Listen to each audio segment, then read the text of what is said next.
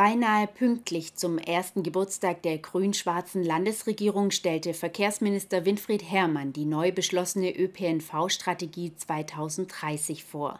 Diese beinhaltet die im Koalitionsvertrag verankerte ÖPNV-Offensive, die entscheidend für eine gelungene Verkehrswende ist.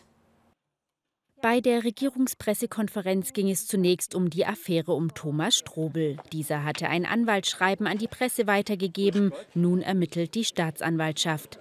Kretschmann betonte, dass Strobel nach wie vor sein volles Vertrauen habe. Minister Strobel ist mir nie damit aufgefallen, dass er eine unkorrekte Amtsführung hat.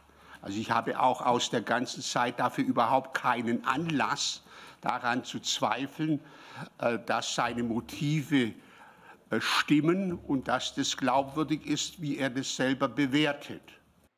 Die neue ÖPNV-Strategie, die das Kabinett umsetzen will, besitzt zehn Handlungsfelder mit 130 Maßnahmen. Verkehrsminister Herrmann stellte die wichtigsten fünf Punkte daraus vor.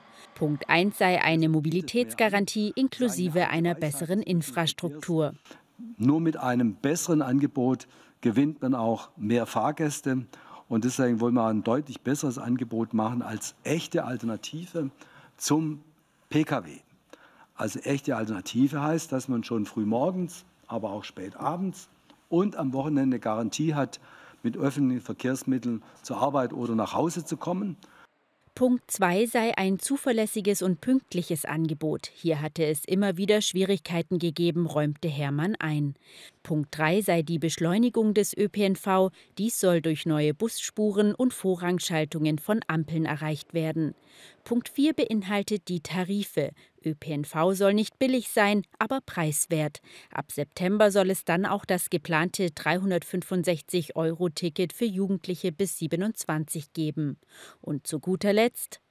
Äh, wir wollen mit verschiedenen Mitteln eine neue ÖPNV-Kultur etablieren. Das heißt, dass es cool ist, mit dem ÖPNV zu fahren.